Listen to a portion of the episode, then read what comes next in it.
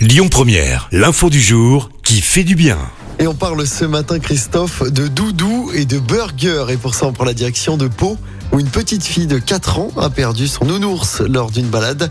Alors, grande panique dans sa famille. Il faut dire que Zoé ne quitte plus son doudou depuis sa naissance. Son papa, qui est gérant d'un resto de burger, a une idée pour aider à retrouver la peluche. Offrir un an de burger à celui ou celle qui retrouvera Doudou. Le papa a partagé l'info sur un groupe Facebook. La publication est partagée à 1500 fois environ. Et soulagement, le Doudou est enfin retrouvé. Il était sur un banc de la gare. Trois jeunes d'une vingtaine d'années ont retrouvé la peluche. Léa, Vincent et Paul se sont également montrés généreux en proposant une autre idée aux restaurateurs offrir 200 burgers ce samedi aux premières personnes qui entrent dans son restaurant.